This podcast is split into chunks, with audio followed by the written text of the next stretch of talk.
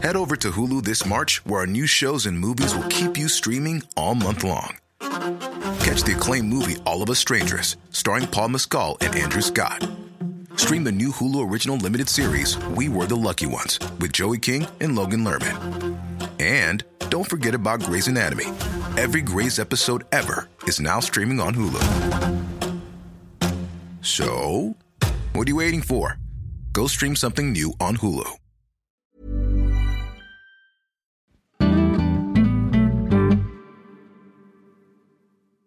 Antes de empezar, una noticia importante que estábamos esperando darles hace rato. Ya está disponible el primer libro del topo. Con mucho amor y dedicación hicimos un volumen en el que compilamos una selección de entrevistas del primer año de este programa. Le trabajamos hace varios meses y lo publicamos de manera independiente, lo cual fue toda una proeza. Tiene fotos originales de los invitados, un diseño muy bien cuidado y un prólogo de Sara Jaramillo. También incluye textos del detrás de cámaras con detalles inéditos de cada entrevista y un epílogo escritos por mí. Si quieren comprarlo y apoyarnos, solo entren al link en la descripción de este episodio o a nuestra página web tienda.lanoficción.com. Si les gusta lo que hacemos acá y si valoran este trabajo, esta es una buena forma de apoyarnos. Gracias desde ya.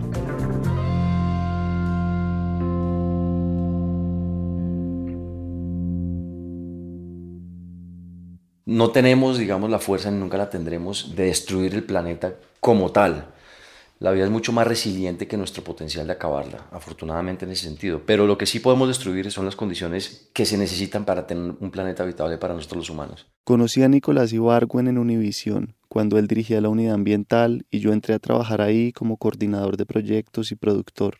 La biodiversidad es como el sistema inmunológico del planeta. Es como la resiliencia del planeta. Es lo que el universo ha tomado todos estos millones de años en formar y perfeccionar a través de, de prueba y error para que la vida siga y siga floreciendo. Fue un jefe particular. Desde el primer momento noté que no le importaba mucho la opinión de los demás, no seguía el ritmo frenético de la organización, daba espacio para crear y veía que vivía tranquilo, pero sobre todo veía que tenía una causa, creía en algo y estaba convencido de eso. Esta red, este tejido de vida muy resiliente y nosotros lo que estamos haciendo es quitándole todos los cables, todas las conexiones, todo lo que lo compone. El planeta en 4.5 billones de años ha pasado por cinco extinciones masivas y ahora, por primera vez en la historia del planeta, estamos empezando una extinción masiva a causa de una sola especie que se llama el Homo sapiens. Su causa es cuidar y defender el hogar donde convivimos todos, defender la vida, de todas las especies, de los ríos, las montañas, las selvas, la fábrica de la vida. Es una falta de sentido común que le falta al sistema, que es estamos destruyendo lo que nos da la vida, lo que nos da lo más necesario para nuestra vida, lo más esencial para nuestra vida, lo que produce nuestro oxígeno, nuestra agua, nuestro alimento, eso lo estamos destruyendo. Nicolás tiene un alma rebelde, pasó por varios colegios, aprendió a su manera, leyendo lo que le gustaba y le servía y cuestionando, siempre cuestionando. Tenemos la responsabilidad más grande que cualquier otra generación en la historia del planeta, pero también una oportunidad muy grande. O sea, nunca nos puede olvidar que un grupo pequeño de personas con las intenciones bien puestas pueden cambiar el mundo. De hecho, es lo único que lo han cambiado, la verdad. Aquí lo conocerán mejor y muy pronto lo escucharán presentando Elemental, un nuevo podcast sobre nuestra relación con el planeta y sus especies que lanzaremos este martes 10 de mayo. Ya se pueden suscribir a Elemental y escuchar el trailer y recibir notificaciones cada vez que haya un nuevo episodio. El link está en la descripción de este capítulo. Cada martes a partir del 10 de mayo habrá un nuevo episodio. Aquí un fragmento del trailer. En Elemental contaremos historias de mujeres y hombres que luchan hasta dar su vida por defender este hogar que es de todos. Mi departamento es petrolero por excelencia y allá lo que hay es pobreza total. Yo tenía coraje para morirme de hambre. La consigna mía era esperar hasta que me llegara la muerte. Que aman y cuidan a las especies que habitan en este planeta. Yo me he llenado la boca diciendo que amo los animales, sí, he rescatado perritos y todo eso pero me he lucrado toda la vida de ellos. Los exploto, los mato, me los como. Dije, no más. Es un podcast para reconectarnos con la vida, para entender qué podemos hacer al respecto ahora que estamos frente a una crisis nunca antes vista. Y cada ser de esos está pudiendo vivir libremente acá porque se lo permitimos, porque no destruimos el bosque. La vida en todas sus formas, sus amenazas, su magia, los problemas que enfrentamos en esta era y las posibles soluciones. De corazón soy recicladora porque de verdad es una profesión que admiro y siento en mí profundamente. Todo eso para parte de Elemental, un podcast en el que tendremos investigaciones y perfiles con líderes y contextos diversos con historias inspiradoras. Porque todos estamos en esto, porque compartimos este planeta, nuestro único hogar, y porque estoy convencido de que podemos y debemos cambiar la relación que tenemos con la Tierra.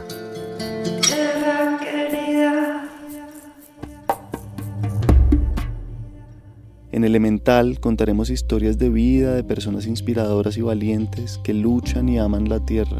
Y la verdad lo más difícil de todo es que el cambio tiene que empezar adentro. Bienvenidos al Topo, un podcast de entrevista con personas que tienen formas de vivir y pensar fascinantes.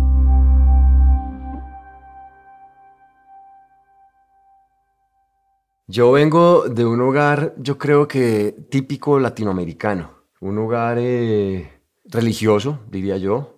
Mi mamá siempre y mi papá eh, me obligaban a ir a misa todos los domingos. Y yo siempre, desde pequeño, desde chiquito, desde niño, he sido muy escéptico del tema de la religión afortunadamente. ¿Y ahí cómo era usted en el colegio y eso? Yo fui un niño muy rebelde desde chiquito. Esa rebeldía me, me hizo pasar por muchos colegios, porque en los colegios de nuestra sociedad y sobre todo en esa época no querían niños diferentes, no querían niños rebeldes, no querían niños que llevaran la contraria, no querían niños que no se pusieran un uniforme tal y como yo decía, no querían niños que, que no se quisieran cortar el pelo y que se lo quisieran dejar largo, no querían niños que trajeran ideas diferentes de ningún tipo. Y así yo pasé por casi 10 colegios.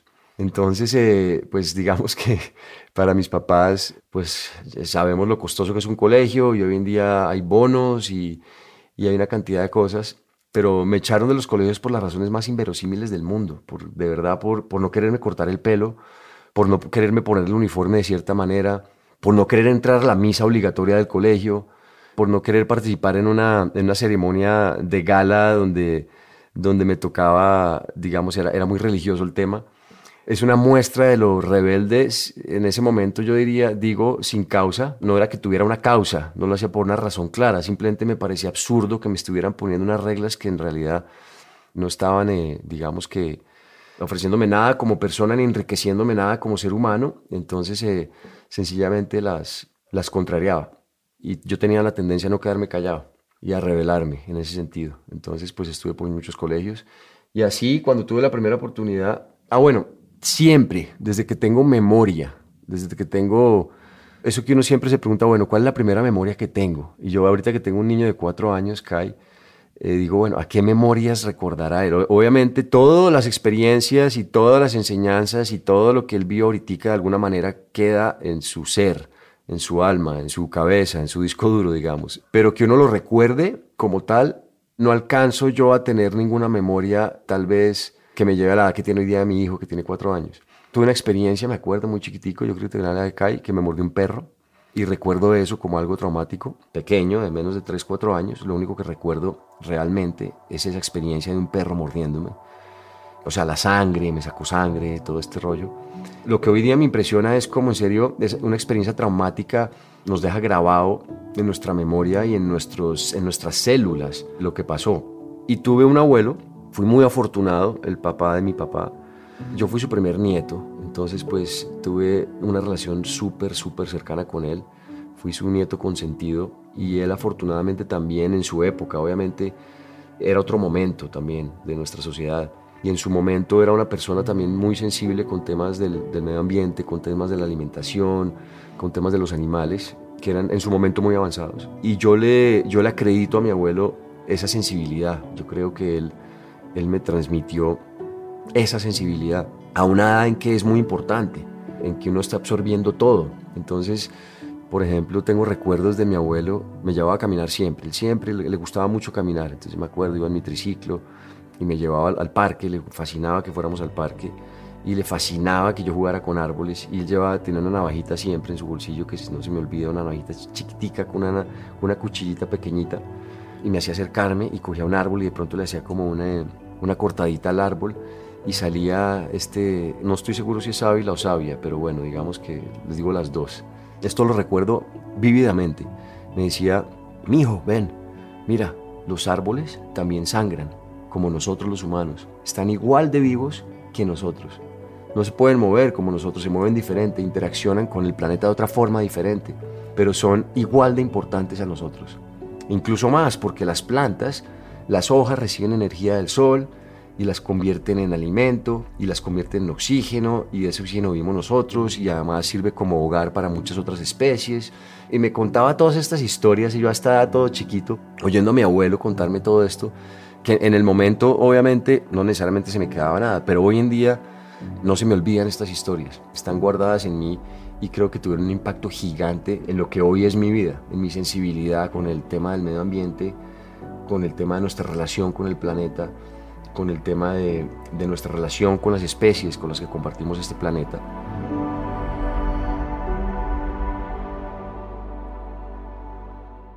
Cuénteme un poco de la relación con su papá y su mamá y la suya ahora con su hijo, usted como papá, ¿cómo han sido esos dos roles? La relación con mis papás, digamos que como un niño que ha estado en 10 colegios diferentes, fue un poco, un poco, digamos que no muy eh, armoniosa, por razones obvias. Un niño rebelde es un niño, no es un niño fácil de, llevar. Lo digo ahora con, con, la experiencia de yo mismo tener un niño que es, también es rebelde. Veo, me veo en mí en él. La manera para mí es, hoy en día para decirle que haga las cosas es sencillamente diciéndole, no hagas eso, por favor. Inmediatamente lo hace. Entonces con mis papás tuve una relación, eh, o sea, muy amorosa y todo, pero, pero difícil, la verdad, sobre todo con mi papá. Mi papá tuvo una relación muy complicada durante mucho tiempo. Y además siendo una familia como tan típica, digamos, latinoamericana, en cuanto a temas de, de formación, en cuanto a temas de, filosofía en general, o sea, eh, muy conservadores en su forma de ver la vida. En mis años adolescentes fue una relación difícil. Después, más adelante, ya cuando entré a la universidad, digamos que empezó a, cambiar, a mejorar. Después yo me fui de Colombia muchos años y digamos que hoy en día es, es otro tipo de relación. Hoy en día, pues mis papás siguen vivos, están juntos y también veo mucha evolución en ellos. Yo tengo tres hermanos más, somos tres, digamos, de contemporáneos y una hermana más chiquita, que le llevamos casi 10 años, o no más, como 20 años, yo personalmente. Y hoy veo que eh, también algo les dejé a ellos.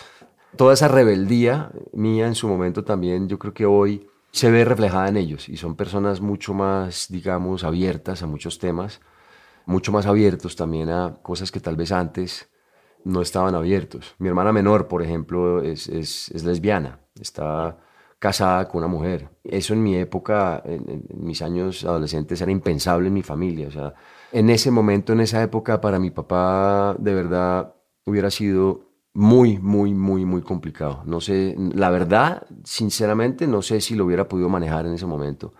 Pero hoy en día lo, lo, maneja, lo manejaron muy bien y hoy en día es diferente y lo ven diferente. Obviamente toda la sociedad ha evolucionado hacia allá, pero hay una historia que para mí sí fue muy traumática, que acabo de recordar, que me cambió muchísimo y me marcó muchísimo.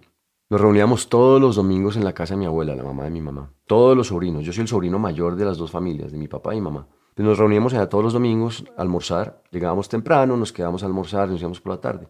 Y yo me acuerdo que estaba en el, en el cuarto de, de, de una de mis tías prendí la televisión, eran las, no sé, 11 y 55 de la mañana y de pronto un ratico de televisión y veo que a las 12 empieza este show, trompetas y un espectáculo y, y de pronto veo un señor vestido de luces muy bonitas en un escenario, en una arena y todo el mundo muy feliz y sale un toro y yo me acuerdo viendo esto en televisión nacional 12 del día un domingo en, la, en el horario más familiar que uno se puede imaginar y sale un toro y yo pues digo, a mí siempre me, gusta, me han gustado los animales, entonces me pareció muy interesante verlo y de pronto me quedo viendo y veo que salen caballos y de pronto veo que, que estos señores de un caballo le empiezan a clavar unos palos al toro en el lomo. Yo todavía no entendía muy bien y empiezo a ver por primera vez que el toro está sangrando y la sangre pues se vuelve, se confunde con lo negro, entonces no lo vea muy bien. Pero ya después, más adelante, empecé a ver que el toro empezaba a sangrar por la boca. Y de pronto veo que el torero saca una espada y se la clava desde el lomo. A todo el largo de la espada se lo clava este toro. Y para mí ese momento fue, eh, fue yo creo que un antes y un después. O sea, yo quedé, empecé a llorar atacadamente. Yo no sé, no tendría más de yo 10 años, 9, 10 años, máximo 11 años.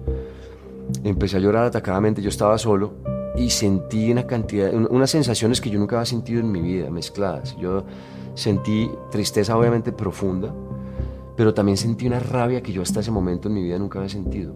Sentí una impotencia gigante, o sea, sentí ganas de irme al frente de ese torero y mejor dicho, hacerle lo que él estaba haciendo al toro. Sentí, yo era un niño chiquito manejando una cantidad de emociones por primera vez en mi vida y fue muy traumático para mí. Corridas de toros en televisión nacional, el horario en que los niños podíamos ver esto como si fuera un show familiar de niños. O sea, primero está mal porque está mal, pero, pero además mostrárselo a niños. Entonces hoy en día lo veo como la normalización de la violencia el nivel de normalización de la violencia que hemos vivido en nuestra sociedad y no me parece tan extraño la sociedad violenta que somos, porque una sociedad que ve eso como un espectáculo y como un show y lo justifica y lo justifica como cultura y lo justifica como tradición y como lo que quiera, es una sociedad que está enferma. Esa es una sociedad que tiene una enfermedad profunda y que tiene una normalización por la violencia que la hace vivir en medio de la violencia en que vive y que está absolutamente relacionada, aunque no lo podamos ver. Y hay gente súper inteligente que no puede ver esto. Entonces, para mí ese momento también marcó mi vida, la verdad. En algún momento vi en mi vida vi un video de un matadero, ya más grande. Yo tendría 20 años, no sé, 19, 20 años. Vi cómo tratamos, eh, tratamos a, a una vaca, un animal que yo siempre había amado, o sea, a pesar de que me lo comía por la misma razón de que no tenía ninguna forma de hacer conexiones, como la mayoría de nuestra sociedad, porque desafortunadamente la gente por más inteligente que sea, le queda muy difícil hacer las conexiones de sus acciones con lo que pasa y lo que las alimenta en realidad. Entonces, la vaca en particular es un animal con el que yo, que yo siempre he querido muchísimo, con el que siempre me he conectado muchísimo, un animal súper noble, bonito, una mirada espectacular, que además, yendo a fincas de, abuelos y de amigos, etcétera, siempre, siempre me da mucha curiosidad y me acaba viendo las vacas y que tienen un sentido de la maternidad impresionante y que tienen un sentido como de, de comunidad también impresionante. Y, cuando uno ve eso, no hay manera de no encariñarse con una vaca porque son muy parecidos a nosotros en realidad en muchos sentidos. La gente tiende a subestimar a las vacas porque en realidad piensan que son brutas y que no, pero son iguales a nosotras. Primero que todo no tienen nada de bruta y segundo que todos somos más brutos. Nosotros tratamos de comparar la inteligencia nuestra con la de una vaca porque no tiene nada que ver la una con la otra. Cada uno es inteligente en su forma y en su manera como todas las especies del planeta cuando comparamos la inteligencia del humano con muchos otros animales, somos inmensamente brutos porque no tenemos la capacidad de hacer ni la décima parte de lo que hacen muchísimos de los otros animales. Entonces, y sí, yo no estoy tampoco por, por debajeando el ser humano. Nosotros tenemos unas capacidades increíbles, alucinantes, que nos diferencian de otros animales también. Tenemos la capacidad, por ejemplo, de contar historias, de tener memoria, de acumular estas historias, digamos, de imaginar historias es una de las capacidades que nos han traído a donde estamos hoy, para bien o para mal, porque muchas cosas donde estamos hoy estamos mucho peor de como estábamos antes, pero en otras no.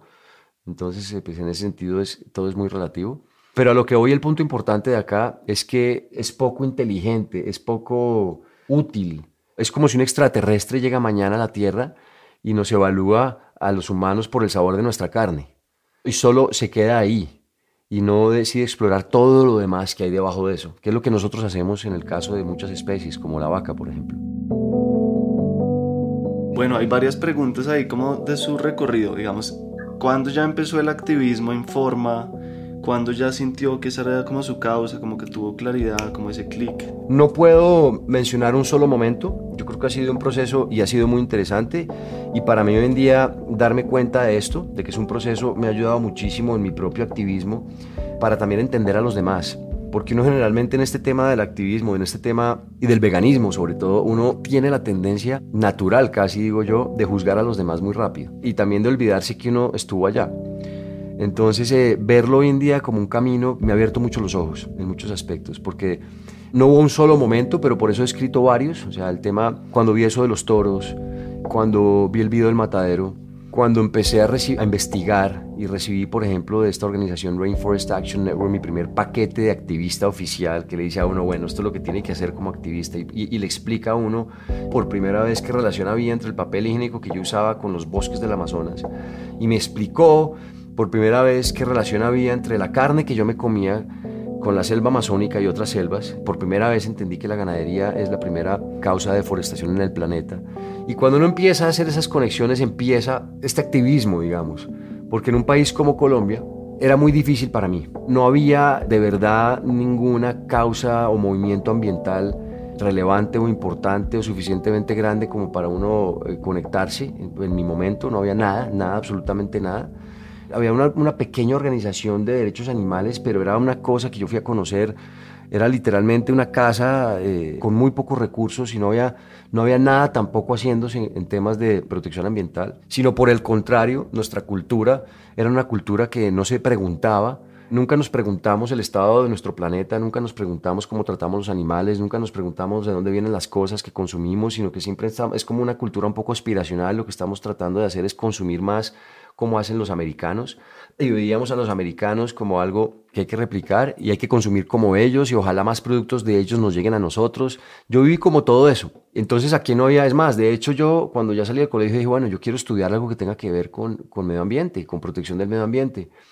Y la única carrera que encontré más o menos parecida fue en la Jorge Tadeo Lozano Biología Marina, que me parecía muy interesante, pero era obviamente con una visión un poco más científica y yo no, digamos que mi vocación no era no era tanto la ciencia per se como tal, aunque me apasiona y todo, pero no era mi, mi facilidad.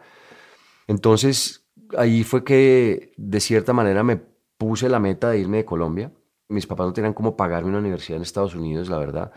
Y empecé a buscar universidades que pudieran más o menos pagarme, que costaran lo mismo de una universidad en Colombia. Y encontré una universidad en Boston, en las afueras de Boston, un State College que se llamaba Bridgewater State College, que tenía una carrera que se llamaba Energy and Environmental Sciences.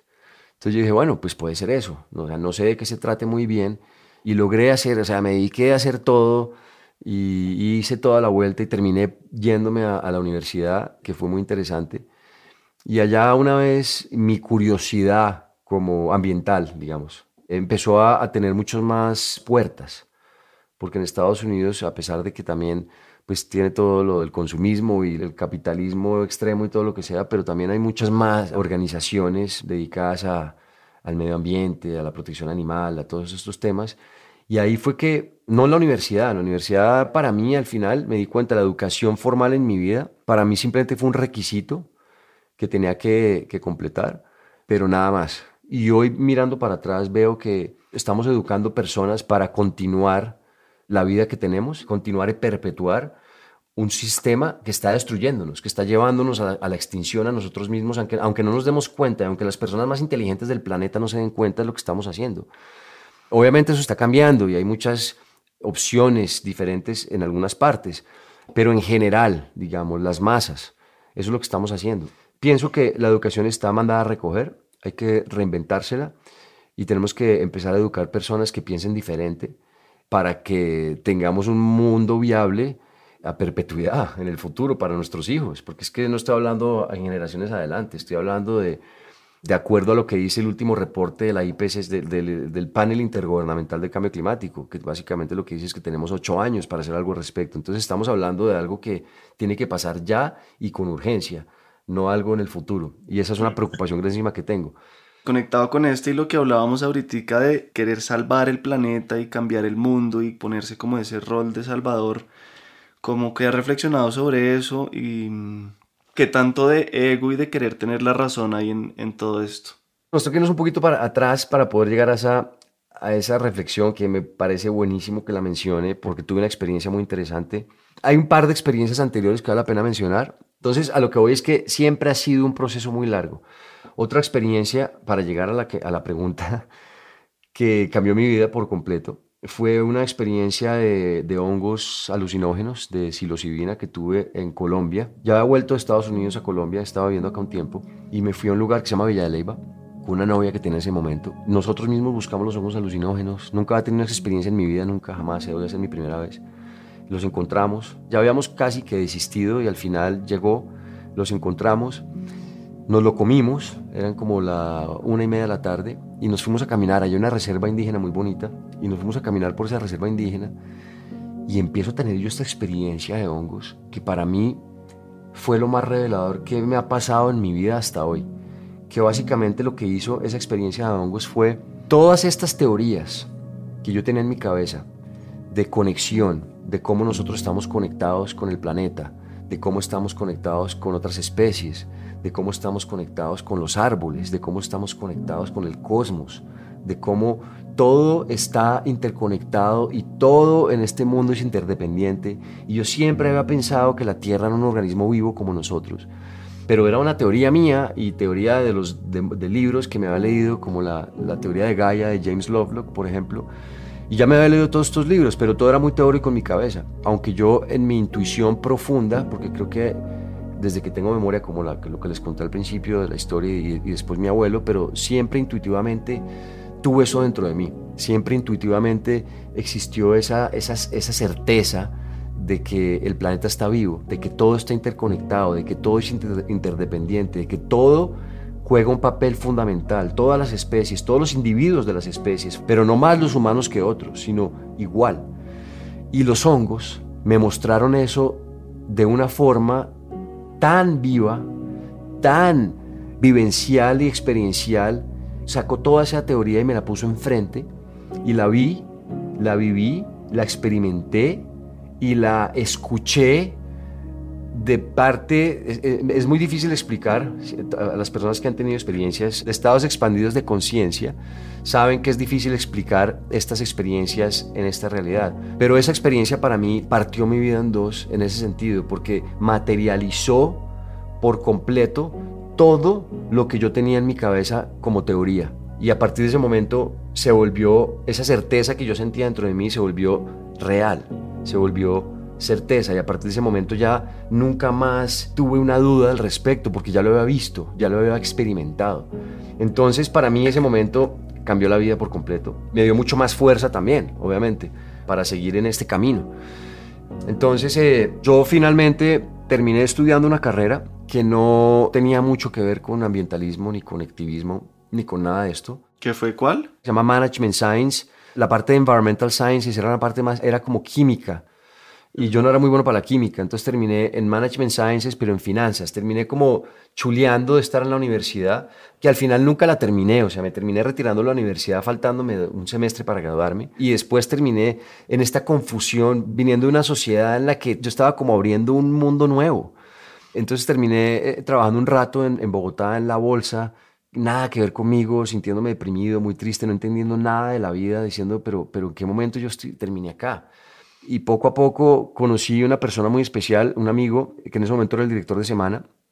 Pasó todo esto del boom del Internet y yo dije, bueno, no más. Y, empecé a montar mi propio, digamos, negocio de Internet, se llamaba Forest Zone y la idea era montar una tienda virtual de artesanías colombianas y darle como una puerta, una salida a los artesanos de nuestro país que estaban haciendo cosas hermosas. Y ahí conocí a esta persona que estaba trabajando, pues todo el mundo en ese momento estaba haciendo cosas digitales. Entonces le gustó mucho mi proyecto y me dijo, venga, vengas a trabajar conmigo y hacemos algo así dentro de semana. Y pues para mí la oportunidad en ese momento era increíble. Y cuando me metí a trabajar en semana, descubrí el periodismo por primera vez en mi vida. Yo nunca, o sea, nada que ver con el periodismo aparte de leer periódicos, oír radio, ver televisión y leer revistas. Y me empezó a parecer una herramienta muy poderosa para por primera vez tener una forma, digamos, de abrir más este mundo el tema del ambientalismo, porque estaba tan silenciado, digamos. Y empecé como a experimentar, me empezaron a dar como oportunidades ahí y después me terminé yendo a Estados Unidos nuevamente y ahí con este grupo de amigos ya mucho más descubriendo la forma de poder explorar mi tema de despertar conciencia ambiental y montamos una fundación y empezamos a hacer eventos de medio ambiente muy grandes en el que la idea era como traer figuras internacionales reconocidas en esto y para hacer la historia corta en ese sentido pues organicé muchos eventos con este grupo de amigos organicé eventos en el que yo tuve la oportunidad de conocer personas increíbles y que me cambiaron la vida, transformaron mi vida por completo, como Jane Goodall, por ejemplo. Tuvimos a Sylvia Earle, que es esta persona que ha dedicado su vida a, por la conservación de los océanos. Conocí a Al Gore, por ejemplo, estuvo en uno de nuestros eventos. a Enrique Sala, que es el quien maneja todo el tema de conservación de océanos en National Geographic. Entonces empecé a descubrir un mundo nuevo en el que empecé a conocer personas que pensaban como yo, pero que venían de unos contextos en los que habían tenido pues más acceso, digamos, a poder explorar esos temas de conservación. Y dije, en nuestro continente, en América Latina, estamos completamente cerrados en esto, no, no hay nada, no existe nada. Yo estaba haciendo temas de conservación todo el tiempo, porque a veces cuando me fui a vivir a Estados Unidos, digamos, a veces me tocaba trabajar en diferentes cosas, pues para pagar los, las cuentas. Entonces trabajaba en diferentes cosas y cuando trabajé en la revista en Estados Unidos, pues no necesariamente eran temas absolutamente relacionados con el medio ambiente, pero siempre, siempre mi llama interior era el medio ambiente. Entonces yo siempre, todo lo que hacía, de alguna manera, traía el tema del medio ambiente en lo que yo estuviera haciendo, porque la misión era despertar conciencia en América Latina de estos temas que está completamente perdido, porque en América Latina somos tan ignorantes del tema precisamente por nuestra fortuna, digamos porque tenemos todo. América Latina es un continente rico en recursos naturales y Colombia particularmente es un país riquísimo en recursos naturales, de los más ricos del mundo. O sea, entonces ese privilegio nos ha llevado a volvernos cómodos y a la ignorancia. Entonces, de cierta manera, eso fue la misión de nuestra fundación en Estados Unidos. Y ya después terminó la revista, la fundación siguió y tuve la oportunidad ya de trabajar en televisión y ahí pues la historia me convertí en corresponsal de medio ambiente para Univisión y para un canal nuevo que se llamaba Fusión. Y ahí tuve muchas oportunidades de contar historias, de contar temas que me preocupaban a mí, temas de cambio climático, temas de deforestación, temas de polución de océanos. Y tuve la fortuna de ganarme, nos ganamos dos premios Emmys con el equipo de Fusión, del cual usted era parte, y trabajamos juntos. Y eso pues también pues me incentivó muchísimo, porque era, digamos que ya hace unos años había trabajado en mi pasión, que es despertar conciencia sobre el medio ambiente y sobre el tema de la explotación animal, pero de cierta manera ya estábamos siendo pues mucho más efectivos y eficientes en que ya estábamos pudiéndole llegar a más personas con este mensaje.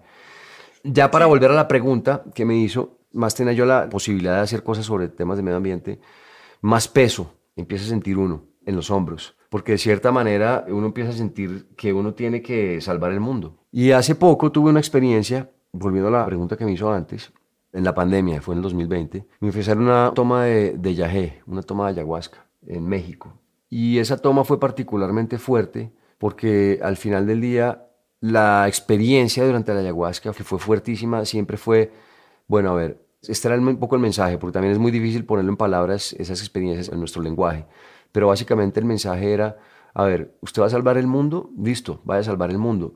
Y durante la experiencia esa era mi tarea, ir a salvar el mundo de la catástrofe ambiental que estamos viviendo. Y obviamente pues era un imposible. Ninguna persona sola puede salvar el mundo, tenemos que unirnos todos como especie. Pero esa era la repetición, ese era el ciclo, ese era como el loop en el que entraba yo, el ciclo en el que, bueno, va a salvar el mundo. Y así pasó, pasó, pasó, y yo estaba muy, muy cansado al final. Y al final como que de cierta manera la experiencia misma me dijo, bueno, es imposible que usted salve el mundo de la catástrofe ambiental solo. Y lo único que está haciendo es cargar con el peso imaginario de acabar con la catástrofe ambiental usted solo lo tiene en sus hombros. Y entre más pesado usted usted, más difícil le queda actuar y le queda hacer cosas para poder resolver el tema del medio ambiente. Entonces lo que hay que hacer es liberarse de todo ese peso, liberarse y quitarse toda esa presión de encima. Y de esa forma uno va a estar mucho más ágil para poder hacer lo que uno puede hacer en su pequeña y corta vida hacer lo máximo que podamos hacer. Y esa fue una lección muy importante de humildad y de entender que esto es un camino en el que tenemos que montarnos todos y uno como individuo solamente puede llegar hasta cierto punto de hacer ciertas cosas y lo que hay que hacer es seguir inspirando. Y a eso también conectémoslo con cómo, cómo uno vive mejor encontrando esa causa y teniendo un poco este estilo de vida y, recorriendo este camino, porque para mucha gente es, pues lo ven como un esfuerzo, como una incomodidad, como una cosa que lo saca de su zona de confort. Cuente usted un poco cómo vive y por qué tiene sentido y es pues sabroso. Es un tema muy interesante al que le podríamos dedicar todo un capítulo solo a este tema. Voy a hacer una, una, un paralelo con la alimentación, rápido, y después volvemos ya al tema de cómo vivo yo la vida. El ser humano está diseñado por naturaleza a comer cierta cantidad de calorías al día. Y uno busca como ese contenido calórico en la cantidad de comida que tiene que comer. Y la respuesta de placer en el cerebro es una que es natural, es normal. Y cuando de pronto le metemos nosotros naturalmente estamos buscando la mayor, alimentos que tengan el mayor contenido calórico para poder sobrevivir. Y en la medida en que lo encontramos, pues nos da la respuesta de placer en el cerebro sube un poquito. Y en nuestra sociedad hoy en día tenemos una cantidad de comidas llenas de calorías, muy poco saludables, que al comerlas, pues nuestra respuesta de placer en el cerebro se dispara. Si nos dedicamos a comer helados y panes y pasteles y grasa, nuestra respuesta de placer en el cerebro se dispara por completo. Y si lo hacemos repetidamente por un tiempo, la próxima vez que volvamos a nuestra dieta sana, entre comillas, esa respuesta de placer en el cerebro ya no es natural, sino que está por debajo de lo normal. Entonces es una respuesta casi que de, depresión y no vuelve a normalizarse sino hasta que otra vez nos quedamos en esa dieta abajo de las calorías normales que tenemos que comer hasta que poco a poco vuelve y se normaliza. ¿Por qué estoy haciendo este paralelo? Porque nosotros hoy en día, en nuestra sociedad, colectivamente, por los últimos 100 años o más, estamos viviendo como el que come helados, pasteles, grasa, etc. Entonces nuestra respuesta de placer en el cerebro es altísima. Pero no nos estamos dando cuenta que nos estamos matando, que nos estamos engordando, que nos estamos llenando de enfermedades del corazón, que nos está dando diabetes y que nos está dando cáncer de tratar nuestro cuerpo tan mal. Todo esto está analogizándolo con el planeta. Sí, esto es una, una analogía con el planeta, exactamente. Entonces ahorita la analogía es la siguiente, el helado y la grasa y los pasteles es nuestra forma de vida de hoy, que es vivir como podemos vivir de acuerdo a nuestros ingresos entonces, entre más plata tengo, pues más viajo en avión, más consumo carne y animales, más compro ropa, más compro cosas. Y ahí sí puede, conectémoslo con las historias que vienen en Elemental. Exacto. Puedo comprar mi carro favorito sin pensar cuánta gasolina consume sin pensar de dónde viene la gasolina que ese carro favorito mío consume, sin pensar que esa gasolina que viene está, el planeta la tiene guardada en su vientre por billones de años. Entonces, no pensamos en nada de eso, sino simplemente pensamos en que estamos conectados sencillamente con la respuesta de placer que nos da nuestro cerebro. Entonces, cuando usted me hace la pregunta de qué hacer en nuestra vida diaria, en nuestra vida cotidiana y por qué vivir de una forma diferente porque a la gente le parece difícil y le parece... Mi respuesta es sí, es difícil en el sentido en que si uno está comiendo basura o viviendo una vida desaforada, sin tener en cuenta el impacto y el daño que está haciendo, la respuesta en el cerebro es de placer, es de confort, es de comodidad. Y podemos seguir ahí hasta que nos muramos. Pero si queremos vivir más y queremos vivir una vida más feliz y queremos vivir una vida más a largo plazo y queremos que nuestros hijos tengan una vida más feliz y tengan una vida sostenible, entonces no podemos seguir viviendo solamente basado por la respuesta de placer que nos da nuestro cerebro, haciendo la analogía de la comida. Entonces, en ese sentido, sí, obviamente, va a haber cambios como cuando uno deja de comer el helado y la grasa y se pasa otra vez a una comida saludable, que la respuesta de placer del cerebro va a ser más abajo de lo normal y sí va a haber esa sensación por un rato, pero una vez uno pasó por ahí. Una vez uno pasó el momento difícil, digamos, de volver a que la respuesta del cerebro se normalice y vuelva al placer normal.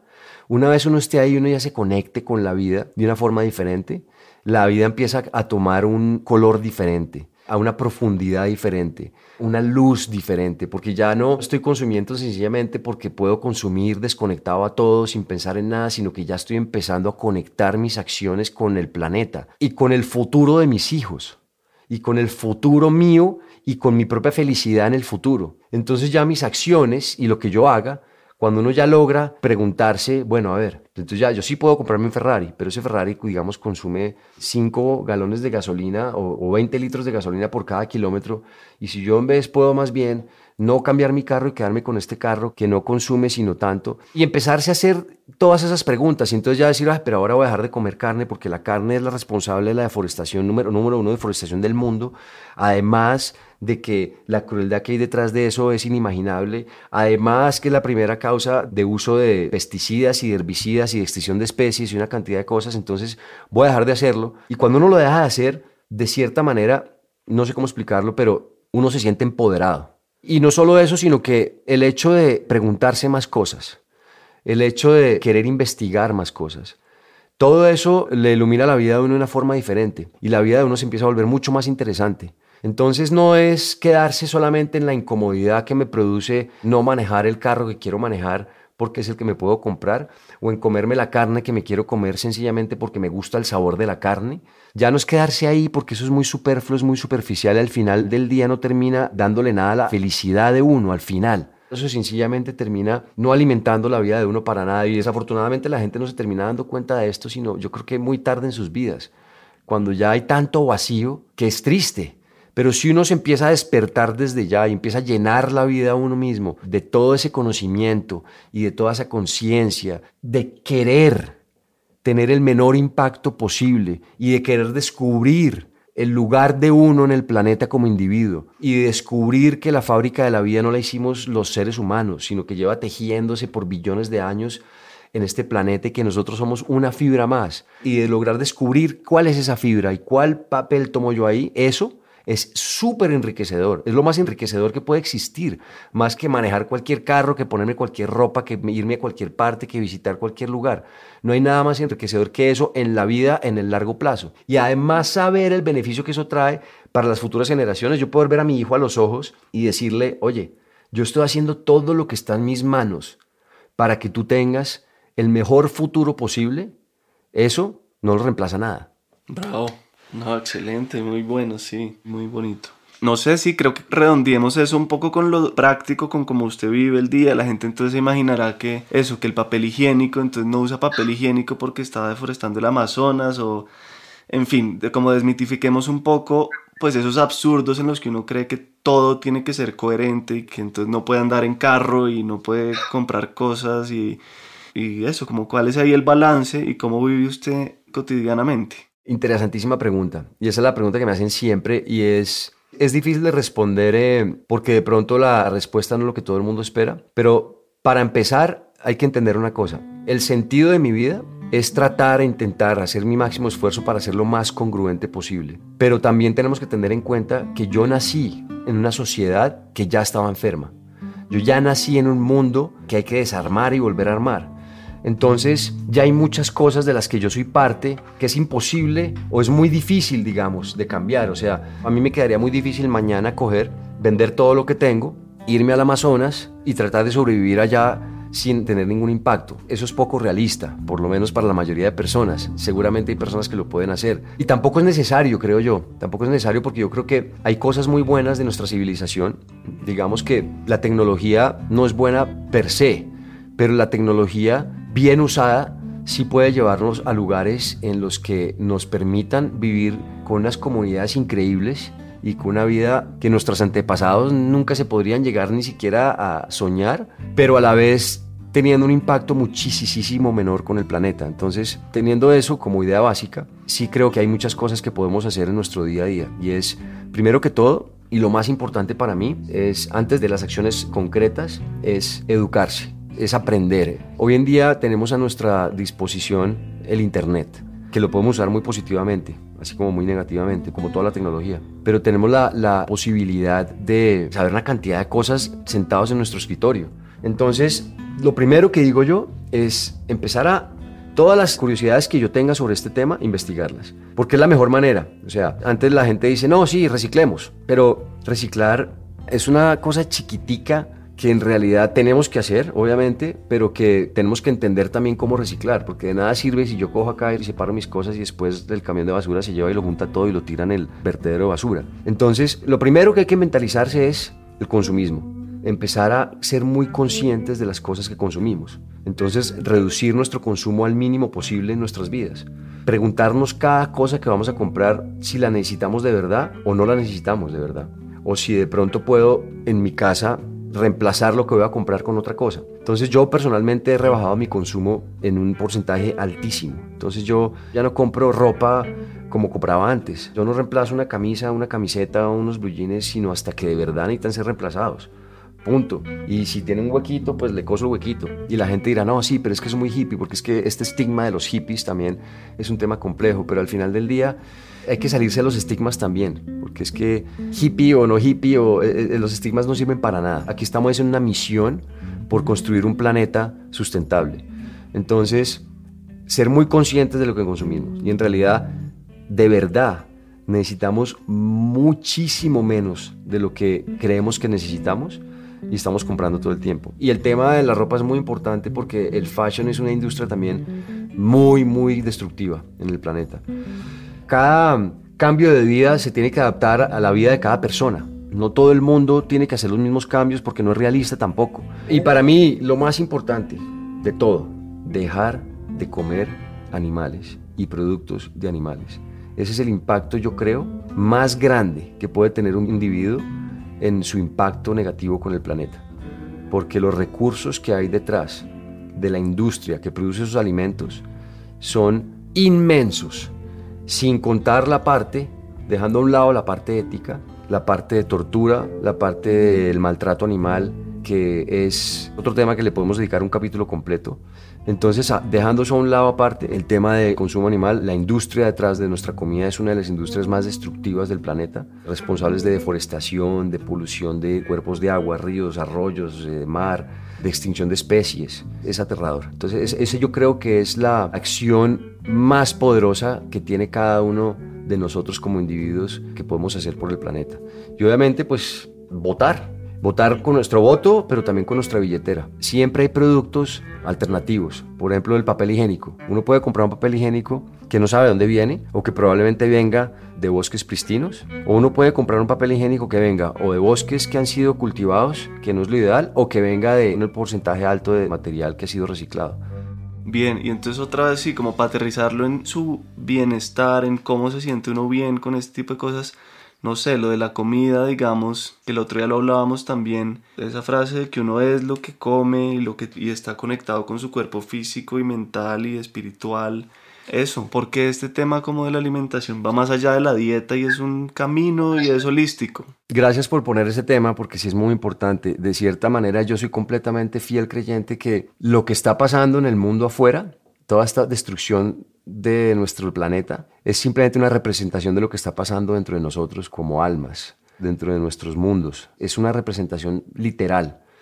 Entonces, para mí sí, otra de las cosas que es muy, muy importante es reconectarnos con nosotros mismos, es empezar a, redescubrirnos, empezar a preguntarnos otra vez, o sea, eh, es volver a conectarnos con ese ser espiritual que todos somos reconectarnos con Él, porque si no cambiamos desde ahí, si no cambiamos desde adentro, si no cambiamos desde nuestra alma, el cambio nunca se va a ver reflejado afuera. No podemos seguir pensando igual y pretender que cambien las cosas. Tenemos que cambiar nuestro pensamiento, tenemos que cambiar nuestra forma de ver el mundo y la vida. Tenemos que cambiar desde adentro, tenemos que reconectarnos con nuestro alma nuevamente. Entonces, y creo que este camino hace eso de cierta manera, o sea, el hecho, por ejemplo, de dejar de comer animales, y para no sonar muy esotérico acá, pero, pero sí, sí hay algo que cambia dentro de uno, hay algo que sucede, yo creo que tiene que ver como al dejar de comer toda esa violencia intrínseca que hay en esa industria, en la carne, en los cuerpos de los animales que nos comemos, creo que sí genera un cambio que se siente, o sea, físico y mental, y que creo que es indispensable también para esto que hablaba ahorita, de empezar a cambiar nuestra mente. Tenemos que cambiarnos internamente para que el mundo cambie hacia afuera. Y creer en el poder que uno tiene de cambiar las cosas, porque muchas veces los temas son tan grandes, los retos son tan grandes ahora que puede existir la tendencia de creer, sí, pero ¿yo qué puedo hacer? ¿Yo qué puedo hacer para cambiar esto? Y en realidad tenemos que empoderarnos hasta el punto de decir, no importa en la gran escala del mundo que pase, porque al final del día lo que importa es lo que yo haga en mi realidad, es lo que yo haga acá en este presente. Y al final del día lo que yo, la acción tiene que ser local, para que después se expanda a lo regional y a lo global, pero tiene que ser local. Lo que yo haga localmente en el presente ya es más importante en mi vida que cualquier otra cosa. Y ese es el mayor impacto que yo puedo tener. Y tengo que creérmelo porque muchas atrocidades se han cometido pensando en grandes ideas y en grandes pues para no ir más lejos, la guerra que está ocurriendo ahorita en Ucrania no es sino la demencia de una persona jugando un juego que cree que puede armar un imperio y pensando de una forma global y aferrado a un pasado imaginario que no existe ya. Y podemos crear atrocidades pensando y creyendo así. Entonces nos podemos quedar en el imaginario en el, o dejar achiquitarnos por la grandeza de la misión, sino estar acá, presentes, actuando local y creyendo que nuestra vida y nuestra acción y nuestro respiro importan. Y ya. Contemos algo de qué es elemental y qué hay ahí, cuál es la intención y... Bueno, estoy muy emocionado ahorita porque obviamente, como usted sabe, mi pasión es poder seguir por lo menos en la medida posible despertar conciencia sobre el tema ambiental, sobre la problemática ambiental y sobre nuestro potencial humano, porque ya hablamos de esto, sobre despertar el potencial humano que creo que ahorita está, estamos viviéndolo muy bajito y creo que ese potencial hay que pues hay que subir allá y, vivirlo en su, en su máxima expresión y sería un mundo hermoso si logramos hacer eso. Pero estoy muy emocionado por este podcast que estamos lanzando por Elemental, porque de eso se trata, es de contar estas historias a través de humanos, de una forma muy humana, a través de personas que tienen historias maravillosas que contar y a través de ellos podemos ver de una forma muy cercana toda esta problemática de la que estamos hablando. Y entonces yo creo y estoy completamente convencido de que con Elemental vamos a inspirar muchas personas a que por lo menos empiecen a preguntar cosas diferentes y empiecen a cambiar como esta percepción de que solo hay una forma de ver la vida, que fue la que nos enseñaron y en la que nacimos y que yo creo que podemos cambiar. Entonces, eh, muy emocionado con este podcast que estamos haciendo con ustedes, con la no ficción. Feliz de estar trabajando con ustedes, la verdad. Y creo que este es el comienzo es el comienzo de un buen camino y ojalá pues eh, la gente opine lo mismo y que Elemental sea algo que les guste, porque pues esa es la idea, inspirar. Fantástico, excelente. Oiga, un millón de gracias. No, usted.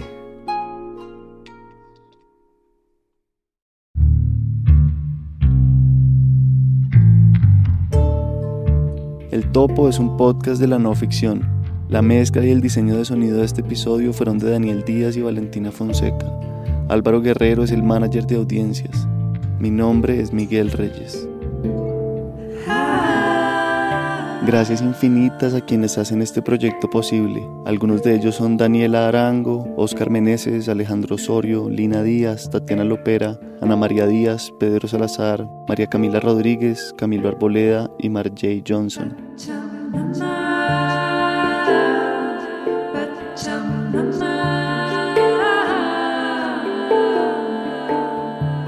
Quieren unirse a nuestra comunidad, encuentren el link en la descripción de este episodio y súmense con el aporte que quieran. Ahí también podrán encontrar el link para suscribirse a Elemental. Este martes 10 de mayo viene el primer episodio y habrá uno semanal.